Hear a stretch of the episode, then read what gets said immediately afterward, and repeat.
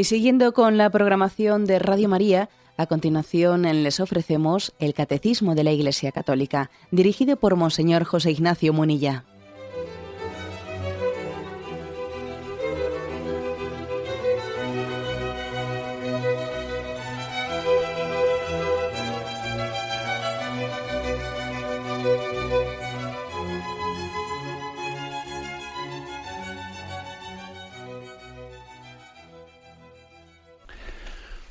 Cordial saludo a todos los oyentes de Radio María.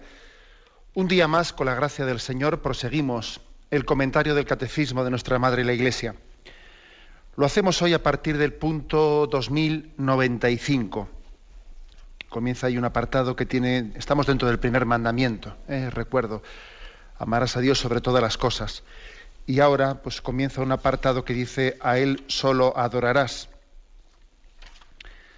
Perdón, a Él solo darás culto. Aquí iremos hablando de la adoración, la oración, el sacrificio, las promesas, los votos, el derecho a la libertad religiosa.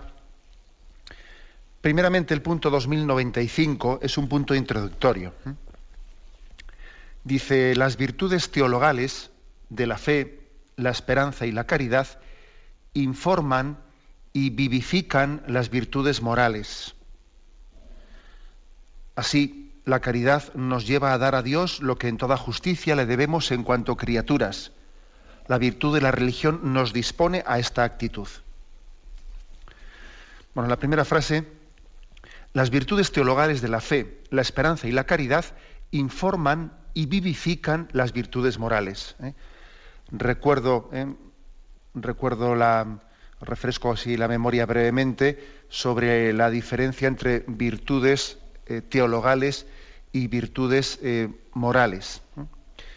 Las virtudes morales, que están dentro de las virtudes humanas, ¿eh? las virtudes humanas son actitudes firmes, disposiciones estables, que en el entendimiento y en la voluntad ¿no? van adquiriendo pues, una capacidad de regular nuestros actos, ordenar nuestras pasiones, nuestra conducta proporcionan facilidad, dominio sobre nuestra vida moral. El hombre virtuoso es el que practica libremente el bien. Las virtudes morales se adquieren mediante las fuerzas humanas. ¿Eh? Dios nos ha dado también unas, capacidades, es verdad que nos asiste con su gracia, ¿eh? pero nos ha dado unas capacidades para que también adquiramos, ¿no? mediante el esfuerzo moral, adquiramos esas virtudes humanas. Bueno, pues eso eh, las distinguimos, estas virtudes eh, humanas, virtudes morales, también se llama virtudes cardinales, las distinguimos de las virtudes teologales, que son fe, esperanza y caridad. ¿eh? Las, mm, las virtudes morales se dividen principalmente en cuatro, prudencia, justicia, fortaleza y templanza. Y las virtudes teologales tres, fe, esperanza y caridad. Y las virtudes teologales tienen algo especial, ¿no? que es que son infundidas por Dios en el alma de los fieles, ¿eh? para hacernos capaces de obrar como hijos suyos y merecer la vida eterna. O sea que son, digamos, por su origen, son estrictamente sobrenaturales. ¿eh? No son virtudes naturales, sino sobrenaturales, infundidas directamente por Dios y que regulan además nuestra relación directa con Dios. Bien, aquí se dice que estas virtudes teologales, la fe, la esperanza y la caridad, informan y vivifican, ¿eh? informan y vivifican a las virtudes morales. Hago un comentario sobre esto que creo que es interesante. En primer lugar, que esto, mm, esto de que aquí afirme el catecismo claramente que las virtudes teologales, fe, esperanza y caridad informan a las virtudes eh, morales, tiene que purificar eso que muchas veces tenemos en nuestra mente, de esa distinción entre lo, natural y lo sobrenatural, como si fuesen dos pisos, dos pisos que entre ellos hay una desconexión mm, o que hay una especie de línea separadora eh, y que no, se, no están conectados entre sí, entre lo natural y lo sobrenatural. Y eso, por desgracia, eso, por desgracia, está muy, muy extendido ¿eh? en nuestra cultura. Primero hay que ser hombre y luego ya seremos cristianos. Primero ser buenas personas ¿eh? y luego ya más tarde, ¿eh? pues ya seremos religiosos, pero primero buenas personas. Eso que lo hemos oído más de una vez. Eso está bastante extendido. Primero hombres y luego cristianos. ¿Eh? Primero, casi es parecido a lo de primero la obligación y luego la devoción. ¿eh? También es otro refrán que yo creo que no es, no es muy, muy cristiano, o por lo menos se aplica muchas veces con poco sentido, con poco espíritu cristiano. Me imagino que lo de primero es la, obligación y después es la devoción, me imagino que eso sería lo que Marta le diría a María allí en, ¿eh? pues en Betania. Oye, diría a mi hermana que me ayude, ¿no? Que primero es la, obligación y luego es la devoción. Y parece ser que Jesús no le convenció aquello. Y le dijo, Marta, Marta, mira, andas ocupada con tantas cosas. O sea que ojo con, con que traguemos ¿no? y demos por buenas ciertas cosas que, eh, por ejemplo, la aplicación de esta frase que os he dicho, ¿no? Primero es la obligación luego es la devoción. Ojo, a ver cómo aplicamos esto. ¿Es que nuestra relación con Dios no es también una obligación para nosotros, al mismo tiempo que una devoción? ¿Es que, es que se puede distinguir obligación y devoción? ¿Es que, es que acaso mi, obligación no tiene que ser devota y mi devoción no es también una obligación. O sea, no, no seamos simplistas distinguiendo las cosas. Vamos a ver. ¿Eh? Por ejemplo, yo pues soy un sacerdote, soy un obispo. ¿Y qué obligación tengo? Bueno, pues tengo que intentar la obligación que tengo, que Dios ha puesto en mi vida, tengo que hacerla devotamente. Un padre de familia, ¿qué obligaciones tiene? Pues tiene que hacerlas devotamente, ¿no? Y y al mismo tiempo nuestra devoción cristiana es una obligación para nosotros, no es algo que lo hacemos en la medida de si me sobra un poco de tiempo, ya se lo dedicaré a Dios, y si no me lo sobra, y si no me sobra, pues que se quede, eh, que no se queje, ¿no? No, no, vamos a ver, e-, esa distinción ¿no? entre obligación y devoción, o lo natural y lo sobrenatural, ¿no? No nos dejemos meter un gol. Eso de que primero hombres y luego cristianos, primero buenas personas, y luego el que quiera ya será religioso. Eso, mm, eso es absolutamente falso. ¿eh? Falso. Y además aquí el catecismo lo explica muy claramente. Las virtudes teologales, fe, esperanza y caridad, informan y vivifican las virtudes morales. Esto, explica por qué los, los cristianos, los católicos, reivindicamos la educación cristiana. Y cuando decimos educación cristiana, no queremos decir únicamente el poder dar clase de religión, que también, ¿no? Que también.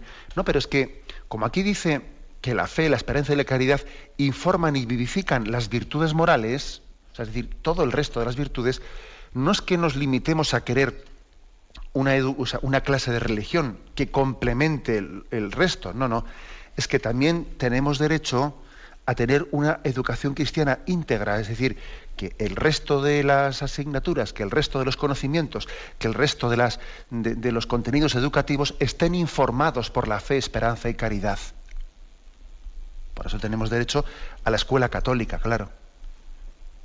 Tenemos derecho a ello, porque somos conscientes de que no se puede hacer una distinción entre virtudes naturales y virtudes sobrenaturales. Aquí meto yo una línea divisoria y lo sobrenatural queda para clase de religión. Oiga, mire usted, yo, eso, para empezar, eso no es reconocer la realidad.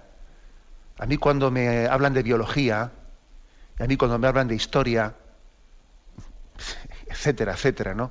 Eh, en fondo, incluso cuando me hablan de música, mire usted, hasta de la clase de música, yo creo que debe de estar animado e infundido también por eh, esa, iluminación que nos da nuestra fe, esperanza y caridad.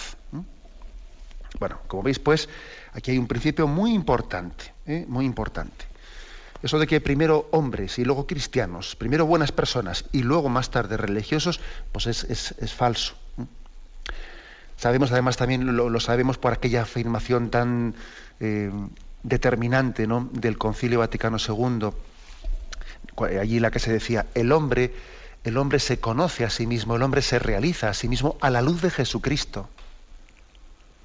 es curioso, a la luz de lo sobrenatural conocemos lo natural. El orden lógico ese de primero lo natural y luego lo sobrenatural. Bueno, ese, ese orden lógico en la práctica, en la práctica, en el, digamos, en el, en el orden real, no en el orden lógico, en el orden real muchas veces es al revés. Muchas personas no conocen la dignidad natural humana hasta que no han conocido a Jesucristo. Y hasta que no han conocido que Dios me ama y Dios me quiere, no se han estimado a sí mismas. Hay mucha gente que se desprecia a sí misma, que no tiene esperanza, porque no ha conocido que Dios le quiere. Y hasta que no conozca el amor de Dios, no, no, no tendrá conciencia de la propia dignidad. Hoy en día hay mucha gente que se ha rescatado de la, de, la desesperación mm, gracias al amor de Dios, gracias a la fe, a la esperanza, a la caridad. Luego, falso eso de que primero lo natural y luego lo sobrenatural. En la situación actual en la que nos encontramos, muchas veces eh, para amarnos a nosotros mismos y para amar al prójimo, hemos necesitado primero conocer el amor de Dios. ¿Eh? Bueno, por lo tanto, ¿eh? afirmación muy importante, no podemos admitir esa separación de tijera entre natural y sobrenatural. Las virtudes las virtudes teologales, dicen, informan y vivifican las virtudes morales. Bueno, es que además es fácil poner ejemplos, ¿no? Decíamos que las virtudes morales se dividen principalmente en cuatro. Luego dentro de cada una de ellas, pues ahí mm, se clasifican las virtudes, ¿no? Son prudencia, justicia, fortaleza y templanza. Pues os podéis imaginar, ¿no? Eh, que no es lo mismo la virtud humana de la prudencia si está iluminada por la fe, esperanza y caridad o no. Es muy distinto, claro. Es muy distinto. El concepto de prudencia es muy distinto. Para empezar, alguien que mm, se ha educado en la virtud de la prudencia desde, desde las virtudes teologales, pues por ejemplo, aprenderá a discernir a la luz del Espíritu Santo y pedirá luz al Espíritu Santo. Entonces, no, su discernimiento humano, su discernimiento natural, al mismo tiempo es sobrenatural. Y además, mm, por un discernimiento prudencial a la luz de la fe, pues bueno, tendrá, tendrá un factor de confianza en Dios pues muy superior, ¿no? Esto tiene, por ejemplo, ¿no? Se pone unos padres, unos padres, eh, una pareja que se ha casado y están ellos planteándose pues los hijos que quieren tener, ¿no? Están planificando, ¿no? Están en un, en un factor de planificación de, bueno, pues de su familia, ¿no? Es muy distinto que ese juicio prudencial lo hagan meramente ¿no? de tejas para abajo o que también en ese juicio prudencial introduzcan el factor confianza en Dios. Es que es totalmente distinto. Si ellos eh, en ese juicio prudencial introducen el saber, bueno, oye, pero Dios es el autor de la vida, ¿no? Y nosotros somos instrumentos suyos para dar la vida, ¿no? Y claro que tenemos eh, dificultades y, problemas económicos y, bueno y tenemos nuestros temores porque dicen que si puede que la inestabilidad laboral puede crecer y tal y cual, pero bueno, no vamos a empezar ya, pero confiamos en Dios, ¿no? También él, si alguna puerta se nos cierra, él también, él también nos abrirá otra, ¿no? Es decir, cuando esa pareja está haciendo un discernimiento, el que fuere, ¿no? Se me ha ocurrido este el de los hijos, pero el que fuere y, y está intentando discernir con prudencia ese, pues, pues, pues eh, el tema de la natalidad, es muy distinto que esa, que esa virtud de la prudencia esté animada y que esté informada por la fe, esperanza y caridad o no, o sea, meramente a nivel natural. Es muy distinto. Y nosotros, en nuestro juicio prudencial, tenemos que introducir el factor confianza. Confianza en Dios, porque sabemos su amor. O, por ejemplo, ¿eh? cuando estamos en la virtud de la fortaleza, cuando estamos intentando educarla, bueno, pues es muy distinto que esa educación de la fortaleza esté también informada por las virtudes teologales. ¿Por qué? Porque sabemos que para Dios no hay nada imposible. Para Dios no hay nada imposible.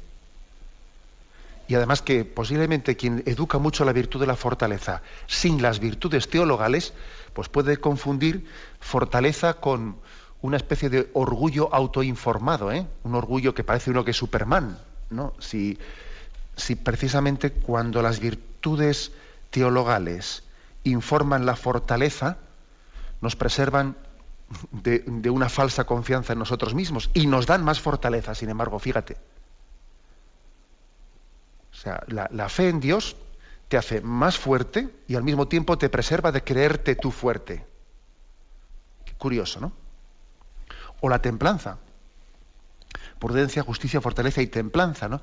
Bueno, pues la templanza es muy distinto intentar educarla a un nivel meramente natural, con un autodominio, eh, pues un intentar dominar y, templar nuestras pasiones, sí, pero bueno, si uno tiene que hacerlo a un nivel meramente natural, bueno, a ver cómo, a ver cómo lo hace, ¿no?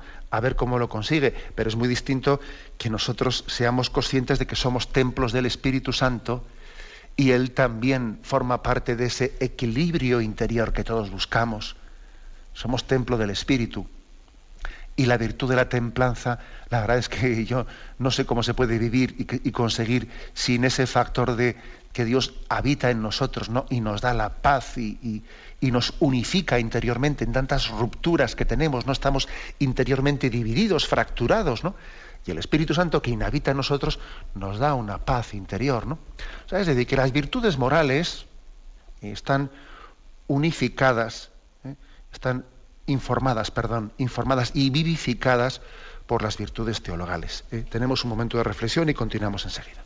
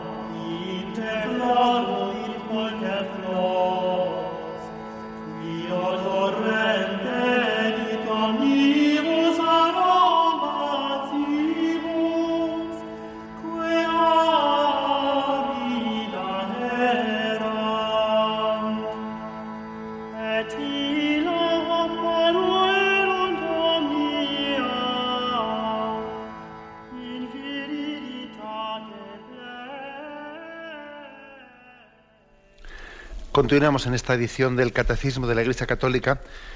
Continuamos en la explicación del punto 2095. A Él solo darás culto.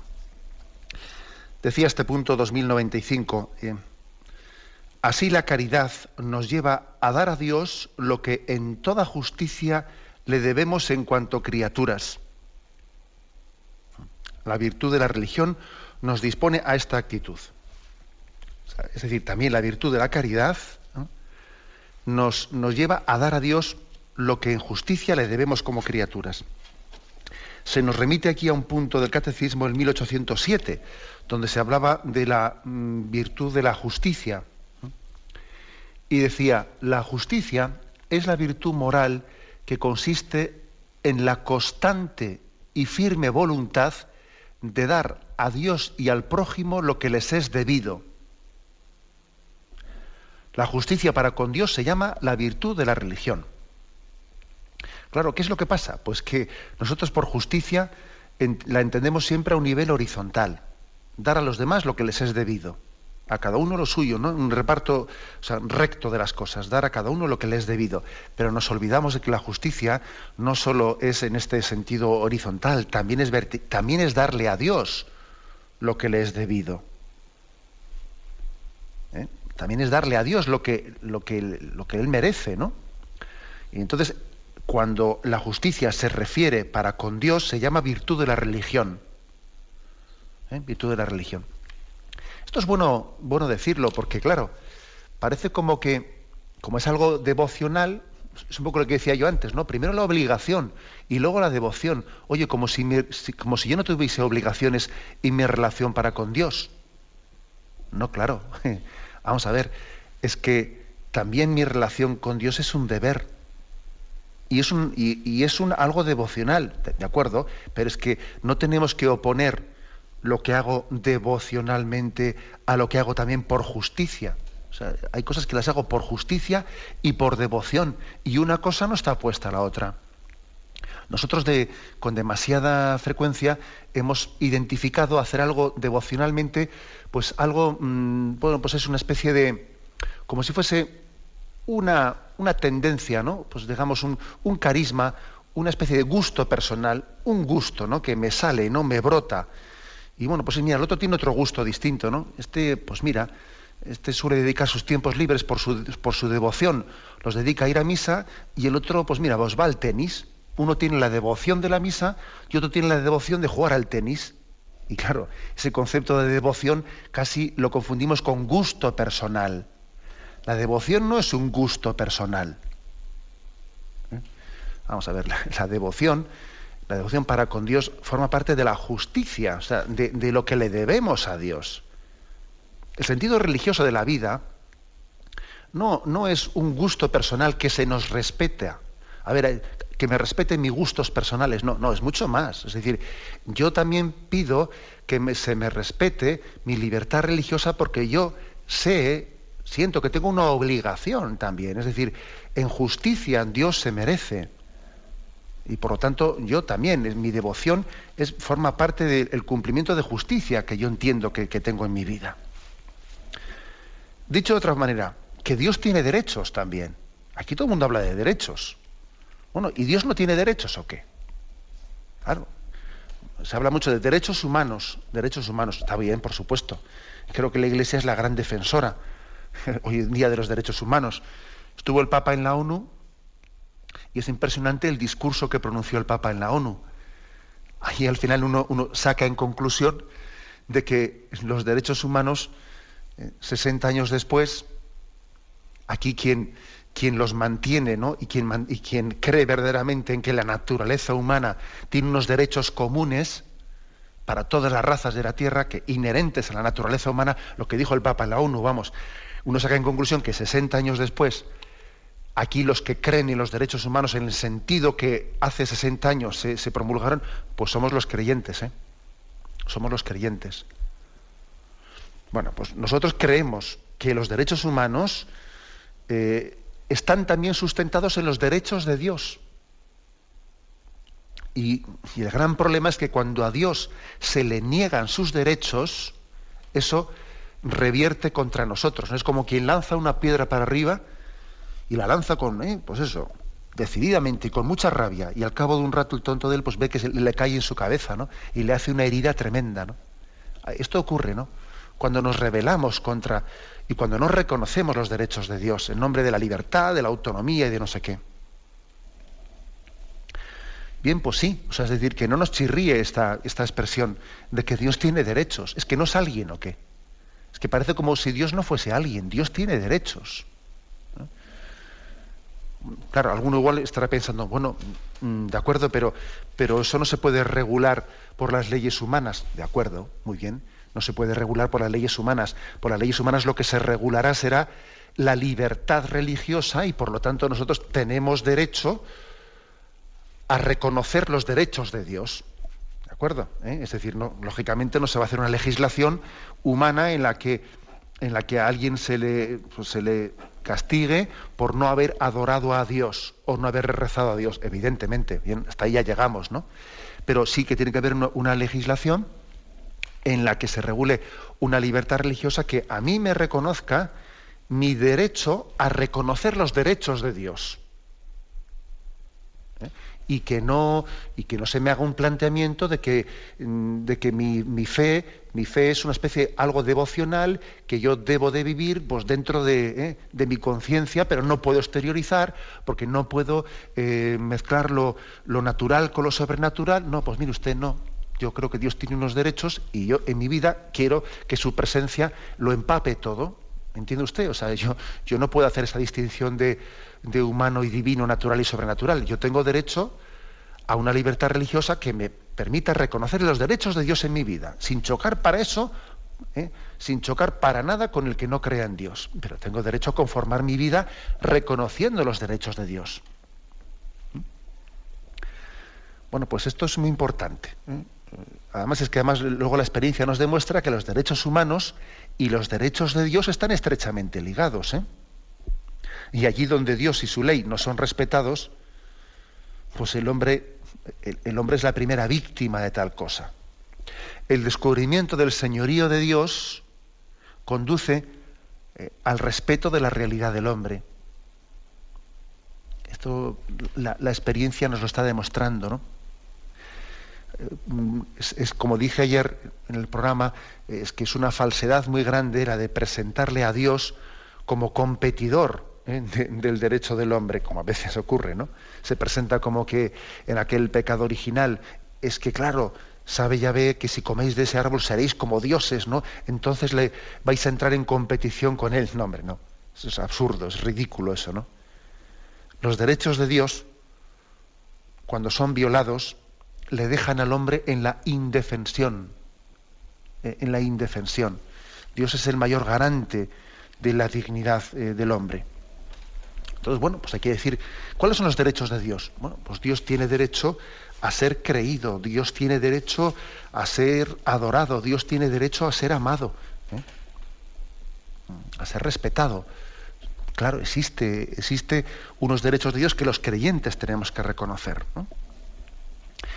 Bien, pues permitidme una, eh, una reflexión una reflexión que bueno se ha extendido bastante por ahí por internet igual los que los que soléis eh, utilizar pues, Internet es posible que la hayáis conocido. Bueno, es una reflexión que se ha extendido bastante en Estados Unidos en cuanto a derechos de Dios y derechos del hombre. ¿no? Eh, a raíz de aquel ataque famoso del 11 de septiembre contra las Torres Gemelas, pues en Estados Unidos hubo una reflexión muy seria, muy profunda, eh, muy profunda de lo que aquello había supuesto ¿no? pues para la cultura americana una cultura americana que también tuvo, ¿no? También tuvo como la europea lo está teniendo en este momento, tuvo también su serampión laicista. Es cierto, ¿eh? es decir, que en Estados Unidos existió también un serampión eh, laicista como lo existe en este momento en, Europa y de, un laicismo y, bueno, y sin embargo vemos que eso ha pasado, pasó, fue superado en, Estados Unidos y ahora mismo la, la sociedad americana pues es mucho más religiosa, ¿no? Y el hecho religioso está mucho más presente en la vida pública norteamericana que la, que la europea. Esto es bueno también que nos caigamos en cuenta de esto, ¿no? Eh, ese serampión laicista que estamos pasando, eh, pues eh, estoy convencido de que también nosotros vamos a padecer también las consecuencias, ¿no? De hecho, lo estamos padeciendo, ¿no? Cuando nos avergonzamos de nuestras raíces y perdemos nuestra identidad cuando hablamos de que tenemos que hacer una alianza de civilizaciones y nos avergonzamos de la nuestra. Nos avergonzamos de la nuestra, ¿no? Y no somos capaces ni de reconocer nuestra historia y de qué historia somos deudores. A ver cómo somos capaces, ¿no? Pues, por ejemplo, de, llevar adelante una constitución europea que se avergüence de sus propias raíces cristianas y luego tenemos que hacer alianza con otras civilizaciones, ¿no? Es, es una, una, una postura de debilidad, debilidad de partida tremenda, ¿no? Si uno no cree en sí mismo, eh, si no, no, cree en su tradición, difícilmente va a ser capaz ¿no? de conjugar un orden mundial pues, equilibrado. Bien, pues existe ¿no? esta, quiero hacer mención a esta reflexión ¿eh? en torno a, lo ocurrido en el 11 de septiembre. Primeramente, antes de adentrarme en esto, tenemos esta, esta cuña y enseguida lo afrontamos.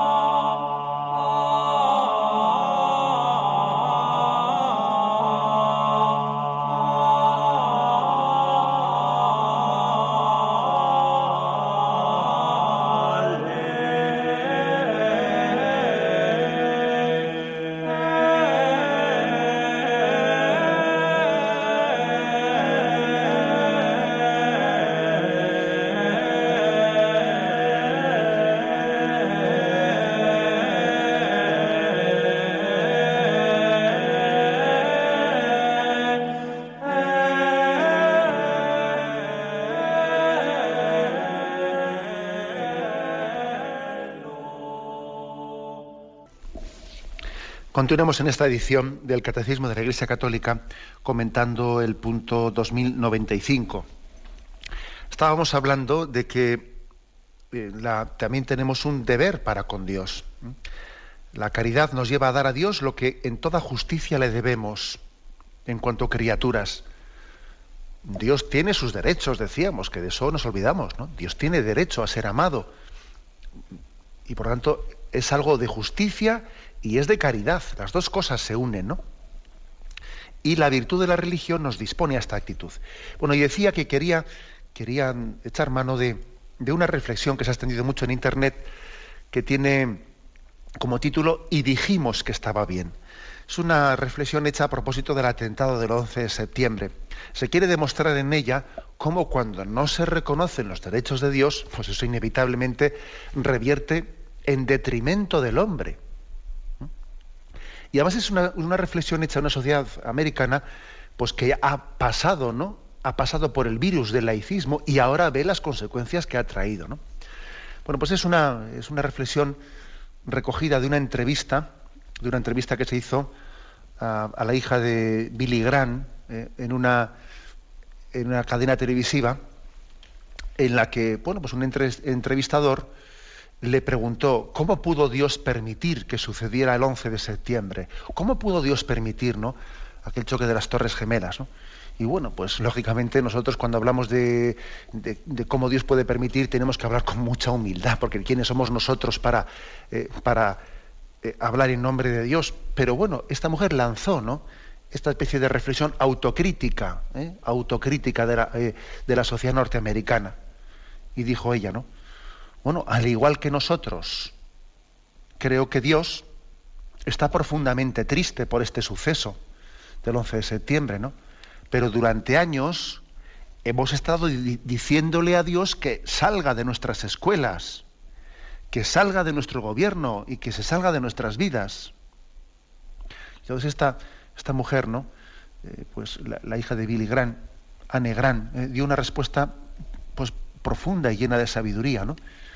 Y dice, y dijo ella, y Dios, que es un caballero, él, bueno, pues le dijimos que se retirase de las escuelas, del gobierno, de la vida pública, y Dios, que es un caballero, se retiró. Y ahora, ¿cómo podemos esperar que Dios nos dé su bendición y su protección cuando le hemos exigido que nos deje estar solos? Vamos a ver. ¿eh?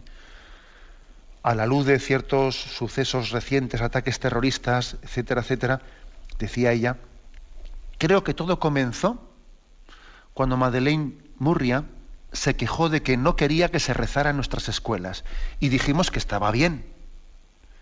Curiosamente ella fue asesinada y hasta hace poco no se descubrió su cuerpo. Luego alguien dijo que mejor que no se leyera la Biblia en las escuelas. Y la Biblia dice no matarás, no robarás, amarás a tu prójimo como a ti mismo. Y dijimos que estaba bien y dejamos de leer la Biblia en las escuelas. Luego el doctor Benjamin Spock dijo que no debíamos pegarle a nuestros hijos cuando se portaban mal, porque sus pequeñas personalidades se, traumatizarían y podíamos lastimar su autoestima. Y dijimos que los expertos sabrán lo que están diciendo.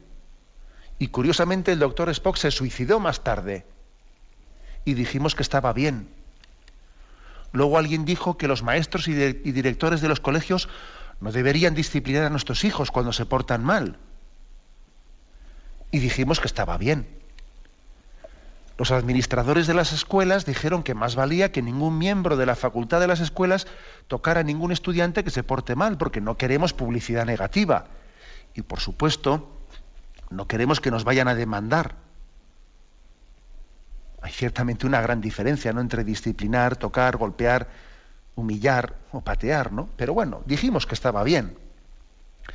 Luego alguien dijo, Dejemos que nuestras hijas aborten si quieren y ni siquiera tienen que, tienen, tengan que decidirlo sus padres o ni siquiera haya que pedir permiso a sus padres.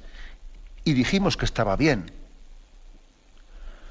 Luego uno de los consejeros del Consejo de Administración de las escuelas dijo, ya que los muchachos siempre van a ser muchachos y de todos modos lo van a hacer, démosle a nuestros hijos todos los condones que quieran para que puedan divertirse al máximo y no tenemos que decirle a sus padres que se los dimos en la escuela.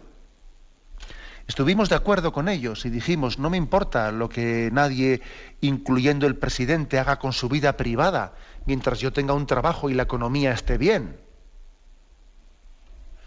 Luego algunos de nuestros principales funcionarios públicos dijeron que no importa lo que hacemos en privado, mientras que cumplamos con nuestro trabajo. Luego alguien dijo vamos a imprimir revistas con fotografías de mujeres desnudas y decir que esto es una apreciación sana y realista de la belleza del cuerpo femenino. Y dijimos que estaba bien. Ellos tienen derecho a su libertad de expresión. Y luego alguien más llevó más allá esta apreciación y publicó fotografías de niños desnudos, llevándola aún más allá. Las colocó en internet y dijimos que estaba bien. Y dijimos, no es más que diversión, no tiene efectos negativos. De, todos modos, nadie lo va a tomar en serio, así que adelante. Y dijimos que estaba bien. Llegó la industria de las diversiones. Dijimos, hagamos shows por televisión y películas que promuevan lo profano, la violencia, el sexo inmoral. Grabemos música que estimule la violencia, las drogas, los suicidios y los temas satánicos. Y dijimos que estaba bien. Y ahora decimos, ¿por qué nuestros niños no tienen conciencia? ¿Por qué no saben distinguir entre el bien y el mal? ¿Y por qué no les preocupa agredir a desconocidos, a sus compañeros en la escuela o a ellos mismos? ¿Por qué se desprecian tanto? ¿Por qué tienen tan poca autoestima? ¿Por qué tantas depresiones? Y entonces esta mujer en aquella entrevista dijo, creo que tienen, que tenemos, que recogemos lo que hemos sembrado recogemos lo que hemos sembrado. Esa fue la conclusión de esa entrevista. Probablemente si lo pensamos bien y despacio, pues encontramos la respuesta. ¿no? Es curioso ver pues, cómo creemos ¿no? lo que dicen los periódicos, pero cuestionamos lo que dice la Biblia. Es, curioso cómo hasta, hasta qué punto cuando hemos privado eh, a una cultura de sus raíces bíblicas, pues claro, la dejamos indefensa, ¿no? Y de alguna manera cometemos incoherencias absolutas, ¿no? Y jugamos al bombero pirómano, ¿eh? si me permitís, al bombero pirómano, ¿no? A ese que por una parte apaga un fuego, pero por otra parte lo está, lo está azuzando a veces hacemos políticas preventivas y los estados están invirtiendo eh, pues también en, intentar eh, pues hacer programas contra las drogas, etcétera, ¿no? Y al mismo tiempo después se promueve una cultura que claramente eh, está, está en ese, con, una, con una concepción de ocio que no hace más que promover eso que luego se quiere prevenir. Y dice uno, pero bueno, esto es lo de Penélope y aquel mito griego, que por la mañana durante el día tejía y por la noche destejía. Y claro, así nunca terminaba el vestido, ¿no? Si por, la, si por el día tejemos y por la noche destejemos, pues es totalmente contradictorio. Es que esta sociedad es el bombero pirómano. Apagamos el fuego y lo encendemos al mismo tiempo. Mm, ¿Dónde está esta contradicción? Pues esta contradicción está en que verdaderamente no reconocemos los derechos de Dios al no reconocer los derechos de Dios, eso revierte en detrimento del hombre, es la autodestrucción del hombre. Por eso, bueno, esta, esta pequeña entrevista que he querido traer a colación, que yo creo que muchos la conoceríais por internet, y dijimos que estaba bien. ¿eh?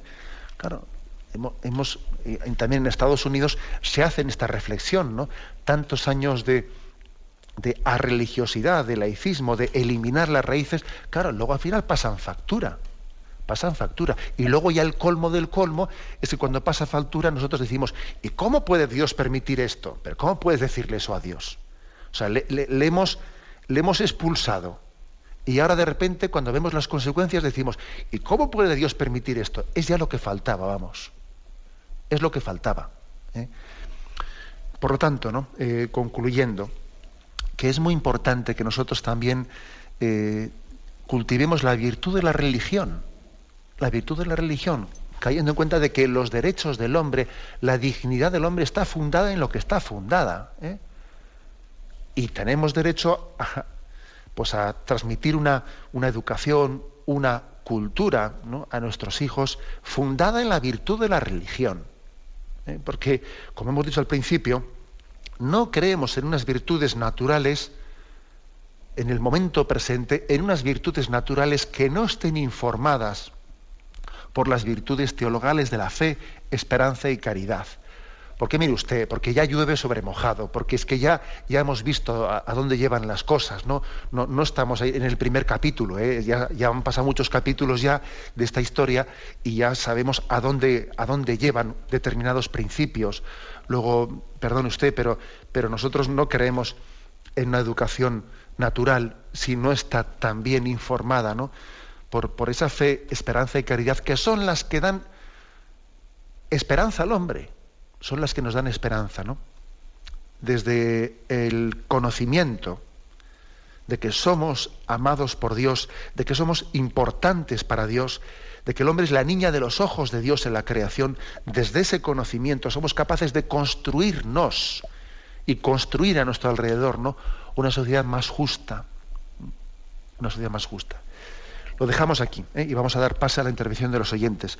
Hoy nos hemos centrado en el punto 2095, pero si Dios quiere, continuaremos en la explicación de cuáles son esos derechos de Dios. ¿eh? Eh, la adoración, la oración, el sacrificio, las promesas, los votos, los iremos explicando. ¿no? Esas obligaciones nuestras para con Dios, que también las podemos calificar de la virtud, la virtud de nuestra justicia para con Dios.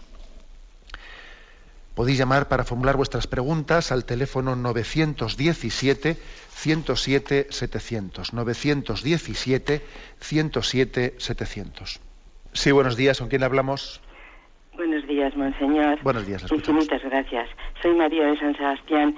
Esto, el otro día usted habló del amor de, más bien le entendí, de voluntad y de sentimiento.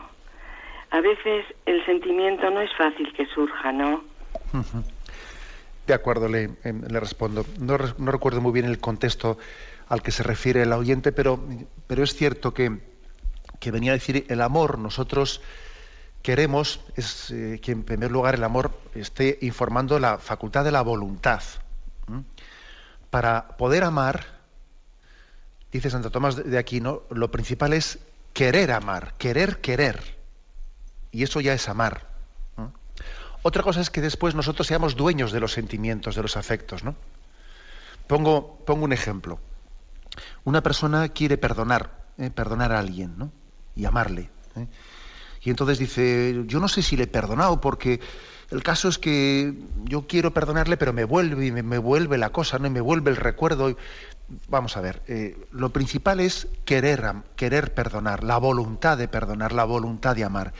Que luego nosotros tengamos eh, afectos contradictorios, que se nos revuelva un poco pues, el interior ante esos recuerdos, eso ya es otra cosa, eso ya no pertenece estrictamente a la voluntad. ¿eh? Y ojalá también esos afectos y, esas pasiones interiores puede llegar un, un, momento en el que también pudiésemos educarlas ¿no? y se unan a la voluntad. Pero aunque eso no fuese así, si queremos amar, ya estamos amando aunque tengamos esas contradicciones de afectos interiores. Y esto creo que es importante decirlo, porque hay personas que sufren, ¿no? Sufren porque dicen, yo es que quiero perdonar, pero, pero es que me vienen los recuerdos y, eh, vamos a ver, si tú quieres perdonar, si tú rezas por esa persona, si tú al Señor le pides que, que, sane los, sentimientos negativos que queden, ya, ya la has perdonado en tu voluntad. En tu voluntad ya la has perdonado y eso es lo principal tus afectos, tus sentimientos, tus pasiones, ¿no? que ya no forman parte de ese control de la voluntad que tenemos, bueno, pues pídele al Señor que las vaya sanando. Pide al Espíritu Santo, ¿no? Que es sanador, que vaya unificando, ¿no? Porque estamos interiormente a veces divididos, que nos vaya unificando y nos vaya sanando. Pero lo principal es la voluntad. Lo principal es la voluntad. Bueno, adelante, damos paso a un siguiente oyente. Buenos días. Buenos días. Buenos días. Mire, a ver si me sé explicar porque, a ver si me explico. Mire, yo soy la mayor de diez hermanos que tuvo mi madre. Entonces yo apenas he ido al colegio, unos meses. Encima mi madre era muy autoritaria. Y entonces todo su este era que yo no era nada, que yo era una nulidad, que, en fin, mire usted.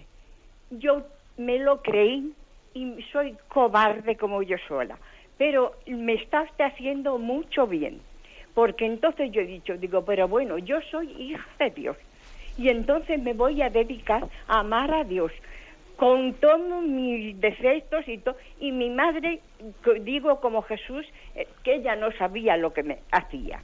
Y entonces yo me voy a dedicar pues a amar a Dios, a cumplir los man el como usted dice, el este de, de la caridad, de amar a Dios, yo no sé si estaré haciendo bien o mal, pero eso es lo que estoy haciendo. De acuerdo, adelante. Pues yo creo, mire usted, yo creo que que usted da un testimonio importante, ¿no? Primero un, testimonio de que, bueno, pues de cómo por, por, ciertas carencias en su educación, etcétera, usted ha podido tener una falta de autoestima, una falta de sí, de autoestima, de, de confianza en, en, en, uno mismo, ¿no? Y por la, por el amor de Dios, uno recupera también y sana esas heridas. Hay ciertas carencias afectivas, pues que solamente después el amor incondicional de Dios las puede sanar. Si Dios me quiere, ¿cómo yo me voy a tener falta de autoestima? Pero vamos a ver, es que yo no voy a querer lo que Dios quiere, o que si Dios me quiere a mí, yo me voy a autodespreciar. ¿Pero qué es eso? Dios no hace basura, ¿eh? Dios no hace basura. Si Dios me quiere, yo tengo que, pues también que aprender. Dios nos enseña a amarnos a nosotros mismos. Y creo que en segundo lugar, encima, el Señor le enseña también a amar a su madre y a quererla también con, pues, con los defectos en la educación que le pudo transmitir, que eso es maravilloso, ¿no? O sea, Dios suple lo que pudo haber de carencia en la educación de su madre y encima le, ayuda a amarla, a amarla y a perdonarla, ¿no? Y, a rezar por ella y, a saber que ella hizo lo mejor que pudo, ¿no? Porque es que si esto no es así, ¿sabe lo que suele ocurrir? Que odiamos la, la educación que recibimos y encima la repetimos con los hijos. Estamos como interiormente rabiosos, ¿no? De que no se nos educó bien. Y luego encima lo que hago yo es hacer lo mismo con los siguientes. Sin embargo, gracias ¿no? a, esta, a esta, concepción maravillosa ¿no? de, la fe, podemos sanar las deficiencias de la educación que tuvimos y, encima no transmitirlas a las siguientes generaciones. Sanarlas en nosotros sin transmitirlas a las siguientes generaciones y encima perdonando y amando a aquellos pues, que no lo hicieron perfectamente, que tampoco nosotros lo haremos perfectamente. ¿no? Creo que es pues, una gozada ¿no? pues, el hecho de que podamos tener esta concepción cristiana. Adelante, damos paso a un siguiente oyente. Buenos días. Buenos días. Buenos días, le escuchamos. Mire, eh, mm, lo que ha dicho, eh, yo he cogido tarde, eh, lo he puesto tarde, cuando estaba usted hablando de lo de la hija de Brown, ¿no? lo que estaba leyendo, ese comentario que está haciendo, ¿no? Entonces, eh, me ha impactado porque realmente es que es tan mm, lo distinto a lo que eh, se oye y lo que parece que nos estamos acostumbrando a, a eso, a que todo, que se vaya quitando a Dios de todas partes, ¿no? Y por aquello de que hay que dar libertad, por aquello de que no. Entonces me ha gustado, pero mm, le quería preguntar eh, mm, que eh, realmente la, no es una consecuencia como mm, de pensar hemos hecho esto a Dios, Dios nos castiga. Eso no, es que nosotros al actuar mal, eh, o sea, al quitar a Dios de, al, hacer las cosas mal, nos estamos echando tierra encima, ¿no? Digamos. Y, y, con referencia, yo tengo dos hijos ya de veintitantos años, eran creyentes, muy eso y tal, pero bueno, ya han perdido la fe prácticamente. Y para mí es muy doloroso.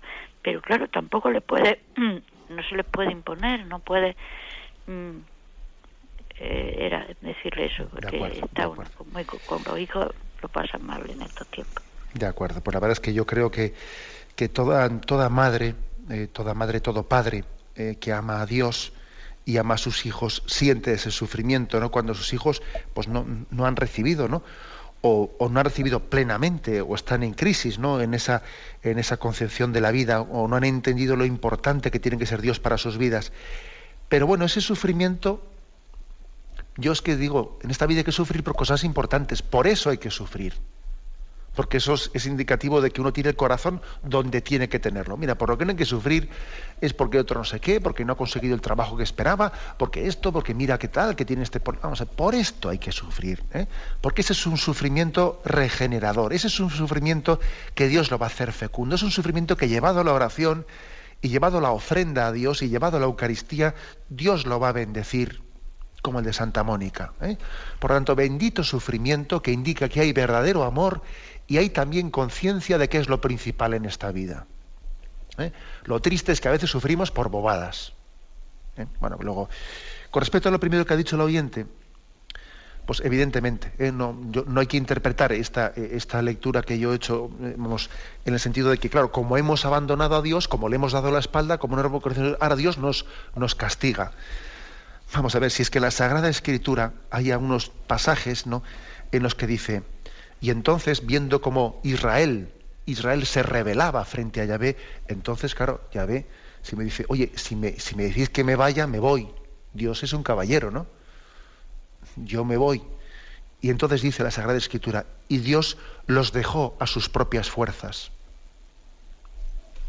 Que es una expresión impresionante. Y Dios los dejó a sus propias fuerzas. Bueno, me pedís que me vaya, me voy y entonces quedáis con vuestras propias fuerzas y entonces tú mismo verás cuáles son las consecuencias de que Dios se retire de tu vida, ¿no? O sea, que es que en el fondo es un autocastigo del hombre. Ahora, ahora no, creo que quepa hablar de que Dios me castigas en, este caso concreto, ¿no? sino que el castigo de Dios es respetar la decisión de tu voluntad. En el pecado está la pena. En el pecado está la pena, ni más ni menos. Adelante, damos paso a un siguiente oyente. Buenos días. Sí, buenos días. La de Monilla. Sí, adelante, le escuchamos. Buenos días. Mire, yo le quería hacer una pregunta. Perdone que no le diga quién soy, soy de Madrid. De acuerdo. Yo tengo una hermana nada más y vino aquí a vivir conmigo una hija suya. La convivencia usted sabe que es mala, total. Desde entonces no quiere nada conmigo. Yo le he pedido perdón, le, he dejado mensajes en el contestado diciéndole que ya soy mayor, que no podemos estar así, que Dios me puede pedir cuenta, pero no hay nada que hacer. ¿Qué le parece? Bueno, pues mire usted, yo pienso que, ha hecho usted lo que debía, ¿eh? que es eh, pues dejarse de que el orgullito, eh, a veces puede ocurrir que un orgullo, a ver quién da el primer paso, a ver no sé qué, pues que lo dé el otro, y, usted creo que ha obrado venciendo su orgullo y su amor propio y sin importarle el decir, oye, que vamos a dar a pasar una página, que, que, esa, que, que esa choque o una amistad que fue una bobada o tal, o lo que fuere, ¿no?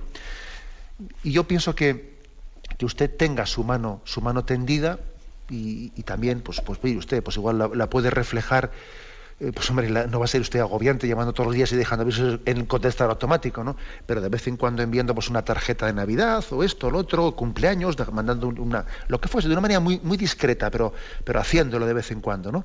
Entonces yo creo, yo creo que eh, tenemos que pedirle al Señor que nuestro orgullito, nuestro amor propio, no nos impida expresar el amor.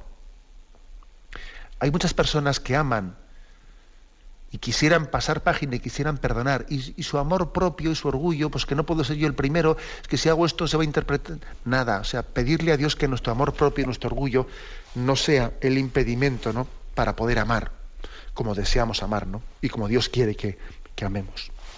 Me despido con la bendición de Dios Todopoderoso. Padre, Hijo y Espíritu Santo. Alabado sea Jesucristo.